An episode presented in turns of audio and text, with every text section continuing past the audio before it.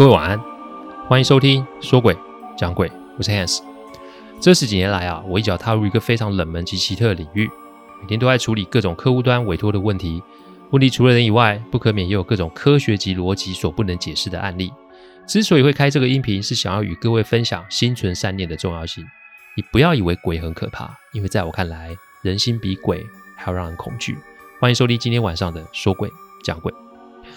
说诡讲鬼的音频制作都有一定的程序规范，每个个案分享都要有客户的书面授权才可以开始整理、写稿、录音、试听、制作，因此每周只能录制一集，请各位见谅。因为每个个案都代表客户与当事人的信任，因此也只有我自己可以全权的做整理与制作。我知道这样子的速度其实不快，但反正如果可行，我会做这一行做一辈子。所以只要大家有时间，都欢迎各位收听。呃，这礼拜我就是上传了有字幕的说鬼讲鬼在 YouTube 上面哦。其实前一阵子上传 YouTube 的时候呢，我接了不少的私讯，听众建议我要上字幕啊，听众建议我要做动画啊，有些听众建议我哎不要上 YouTube 啊。不论是哪一种意见啊，其实我都非常非常感谢。但是啊，我做这个音频上传 YouTube 的初心是希望有更多人可以理解心存善念的重要性，因为随着疫情的严峻，其实心、啊。人心是慌乱且恐惧的，很多人开始会用一些小方法来代替自己的心念，很多人会想要贪快来代替承受这个代价。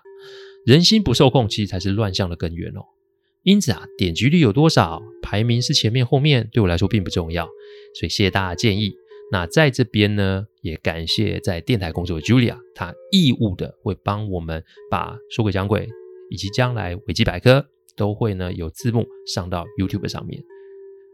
不为什么，就是期许给各位更多更多的帮助，如此而已。OK，我们常会在很多案例里面，或是很多故事里面，会听到恶鬼的存在哦。但是其实我必须讲，恶鬼其实也是恶人的恶念所产生出来的。这个在今天的案例里面会有很多的说明哦。我们来听听阿大的案例哦。今天的案例啊，当事人我叫阿大，很大的大，因为这小姐啊，什么都不怕。秉着凡事都分享的概念，他什么都可以分享在网络上。简言之，他就是个 YouTuber。我之所以会接触到的个案，是因为他是我客户公司的一个员工。开之前啊，我先来说说最近很红的一部电影，叫《咒》。我还没看过，但里面的剧情其实有很大的警示意味。主角之所以被邪灵缠身，其实不是邪灵主动找上门呢。如果不是他们闯入邪教办的仪式，其实不会有这个事变发生。我常提醒大家，凡事都要敬畏之心。正与邪不是表象看的那么简单，因果不是我们当下就可以判断的。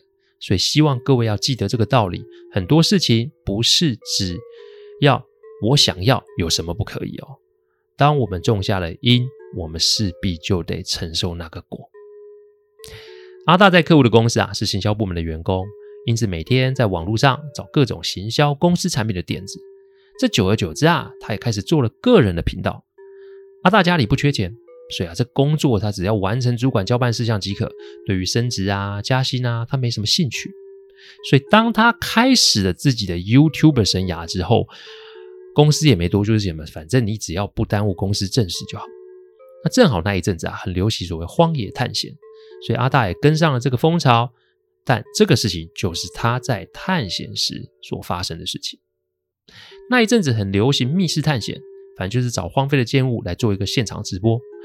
这探险如果可以加上灵异的话题啊，那无疑会更受欢迎。阿大就自己半路出家，边做边学，找了一个大学同学啊帮自己做拍摄，就开始了这个行程。本以为自己做着好玩，但没成想做着做着就开始被厂商相中，接了代言。人啊，不缺钱的时候，最想要就是名气嘛。所以以阿大的说法，就是他开始有知名度了。那为了要维系这个知名度，他就越玩越大。这一次他挑的是一个，哼哼，不是废弃的房子，不是废弃的医院，不是废弃的宫庙，不是废弃的学校，而是废弃的公墓。以前啊。大多是土葬居多，但因为后来土地取得很困难，所以只能火葬。而有些家族后代因为家道中落，所以只好卖掉家中的地，这个地就包含坟地哦。通常的做法就是把祖先啊迁出，然后呢移至灵骨塔里面。不过如果过程没有办好的话，买了那块地的公司或人，通常都会有严重的状况发生。阿大不知道到哪里啊，打听到南部有一个山区里面有一个废弃的公墓，那是一个大家族，所以土地的范围很大。但后来那个收购的建商无预警倒闭，所以土地就荒废在那里。我们这里说的荒废是指，这这个公墓里面只有大体及骨灰坛被清掉，但是既有的摆设，也就是墓碑、基台石都在哦。阿大想的是啊，那边都已经清掉啦，所以也不算是对往生者不敬嘛。所以找同学挑了一天的晚上就去探险。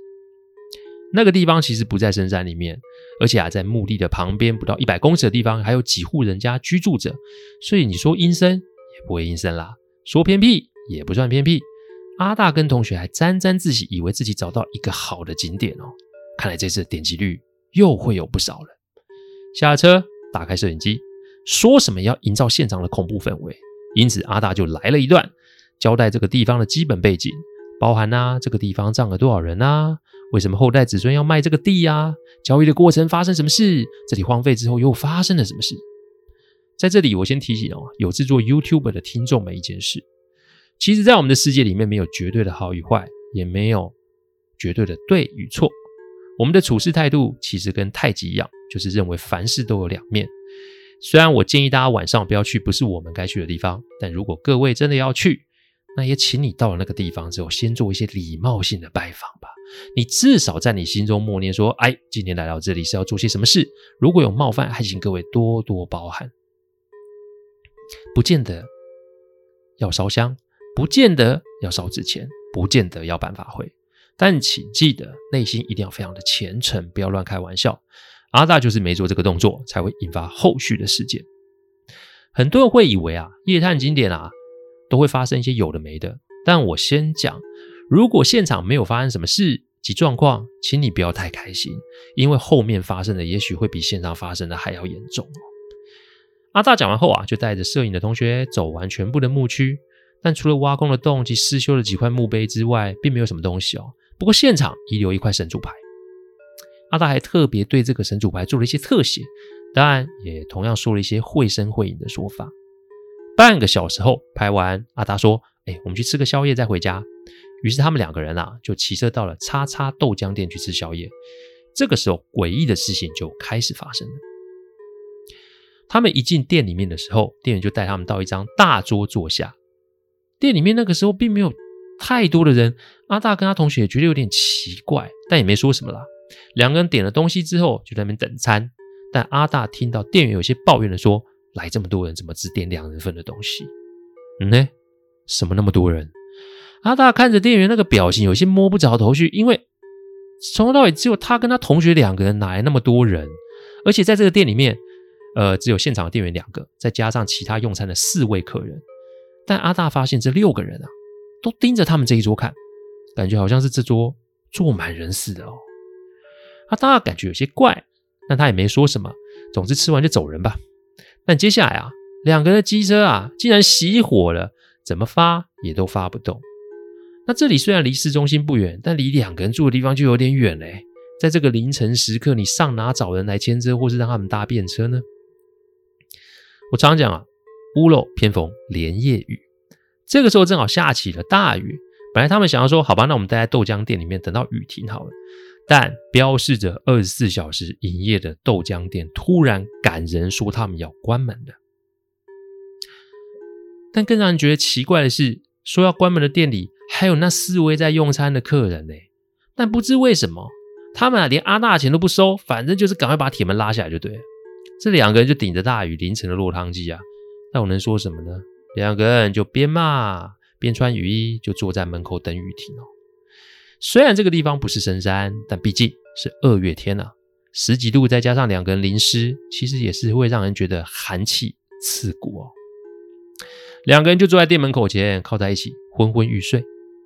不知过了多久，他们啊被人摇醒。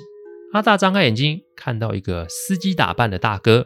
这大哥看他们的表情是又惊又怕的样子，然后用闽南语在那边讲说：“哎，少年党啊，杀鸡半夜困街啊，啊，你起来乱的哦。”阿德看了看手表，凌晨三点多。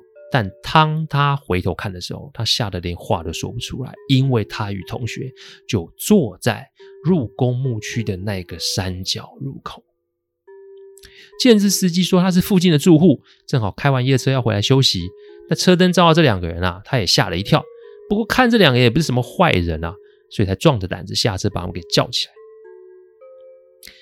眼下他们没看到他们的机车，所以呢，他就请司机大哥啊载他们到附近的豆浆店。他也问司机大哥知不知道附近有一家二十四小时营业的叉叉豆浆店。司机大哥点头说有啊，而且我刚吃完呢，从那边回来。嗯，不对啊，刚刚不是说要关门把我们给赶出去了吗？这怎么一回事呢？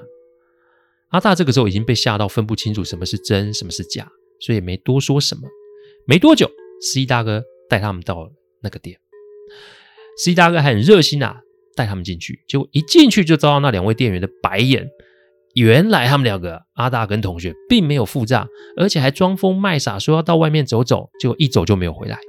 两个的机车真的就在店门口，但啊，店员说你们两个就鬼吼鬼叫，而且脸色呈现一个暗黄色，然后再来一个眼睛翻白的动作，这把店员及在场用餐的客人都吓得不轻啊，所以他们没也没有人敢趋前把他们抓住。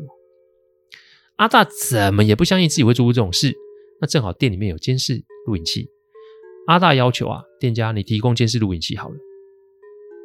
其实说真的啦，阿大如果那个时候付钱走人，应该就没事了。但接下来他看到的，绝对让他人生啊起了极大的变化的画面。我还你们各位还记得我前面有说阿大跟同学一进来的时候被带到十人桌的场景吗？在监视画面的的确有另外八个人跟着他们两个进来，而且这八个人就坐在两侧。用凶狠的眼神瞪着两个人看，接着就是盯着阿大与他的同学在吃东西。吃完没多久，两个人就开始呈现狂暴模式，口中念念有词，然后呈现摇头及全身抖动的状况。店员前去关切，还被他们推开，反正就像是附身一样。这八个人全程都在旁边冷眼旁观。接着，阿大跟他同学就这样走了出去。他们走出去之后，这八个人也跟了出去。看完这个监视器画面，阿大跟同学都已经抖到一个不行了。但事情结束了吗？因为监视画面跳了，到了现在这个时候，因为看到了刚刚他们进来的时候，那八个人也跟着进来了，而且现在就坐在那十人桌上面。可是你现场去看，桌子上没有任何人影啊。那这八位是谁？还用得着说吗？作死这两个字其实不太常见，我的解释就是死不认错，然后不接受现实。因为阿大认为啊，这都不可能会发生，一定是店家在画面上做了手脚，所以就一边大骂，一边与同学骑车离开。机车这个时候可以发动了，两个人骑着车离开这里。阿大的机车是第二台，也就是殿后的意思。他总觉得后面有人在跟着他，但他死都不敢看后照镜。回到家，洗了个热水澡。此时他是睡意全无，所以他就想：哎，我趁这个时间做一下后制，半夜去，然后半夜制作上传，不知道又可以得到多少的点击哦。讲到这里，我都还没说我是怎么知道这个事情，因为阿大从那一天之后就再也没有去公司上班，打电话没人接，传讯也没人回，问遍同事没有人知道他的下落。后来还是家人啊北上找到了房东，打开门才发现倒在地上的阿大。阿大这个时候啊，只剩一些些气了，而电脑还在播放那种让人发毛的视频，因为现场人跟我说，他们听到电脑重复传来的几句话：“你要不要更多特写啊？你要不要我们上门跟你说说我们家族发生什么事啊？”嘿嘿嘿。客户打给我的时候啊，阿大已经在医院急救了，几天的没吃没喝让他极度的虚弱，阿大的电脑根本关不掉，在现场人啊，无一不觉得发毛。极诡异哦！可我把电脑带来医院，我到了医院，我还是依照老规矩做了一些防护，然后就把阿大的作品啊看了一下。其实从他进到那个墓园里面的时候，影片里面满满的黑影，而且那个黑影都是有刻意的显像，半张脸啊，一对眼睛啊，一只腿骨啊，那些都是有意的。看来阿大在这个墓区里面一定有触犯到一些不该碰的禁忌。正当我要跟他讲的时候啊。阿大的手机响了起来，他一接是同学妈妈打来的。这妈妈非常生气，说：“阿大，你到底带我儿子去什么地方？”他回来后就一直喃喃自语，接着就是拿刀自残，整个人呈现一个歇斯底里的状态。人呐、啊，现在都被拖到医院打了镇定剂。阿大听到这边，脸就更加苍白了。这啊，就是作死铁齿的最佳案例哦。在这个世上，有些事情错了会有第二次的机会改过，但有些事情则不是这样。心念不正，你再加上有意为之的去踩线，你不出事，我才觉得你奇怪。我并没有说什么，我只是提醒你，阿大，你呀、啊，解铃啊，还须系铃人，找出这大家族牵制在什么地方，当面磕头谢罪才是一个有解的方法。否则这种事，你要善了，绝无可能。善念不是嘴巴讲讲，知错也不能表面掩掩啦。阿大只有一次机会，而且这次如果搞砸，后面就是严重的后果了。我常说，鬼跟人是一样的，犯错是难免，所以当我们被冒犯的时候，通常也会看对方是有意还是无意的。我这里要讲的是对对方有意的犯错，我们的反应通常还是会告知及警惕对方，这其实就是在给对方一次机会。所以，如果对方抓住了这个机会，做出致歉或修正，也许这个事情就到此为止了。但但但，如果对方有故技重施，再次来犯的话，这一次就会足以引发报复或是反击了。我看过很多这种类似的个案。你只是想要止住事端，然后随便许下承诺，那后来又打破承诺的话，各位，你是鬼的话，你会作何感想？你是鬼的话，你会甘愿吗？人心里面有太多吓人的东西哦，这也是为什么我一直在强调心存善念的重要性。这里不是讲鬼故事给各位听。我在这边，各位分跟各位分享是血淋淋及真实的案例，所以心善不是什么老生常谈，心善其实是避祸及处事的智慧。所以到现在，阿大该做什么弥补呢？同学又会有什么状况呢？对方的反扑又会是什么呢？欢迎各位下周收听续集哦。谢谢大家赏光，听完后请喝杯温开水再去休息。我讲的不是什么乡野奇谈，我讲的都是真实发生的案例。我最希望的是劝大家心存善念，祝各位有个好梦。我们下周再来说鬼讲鬼，各位晚安。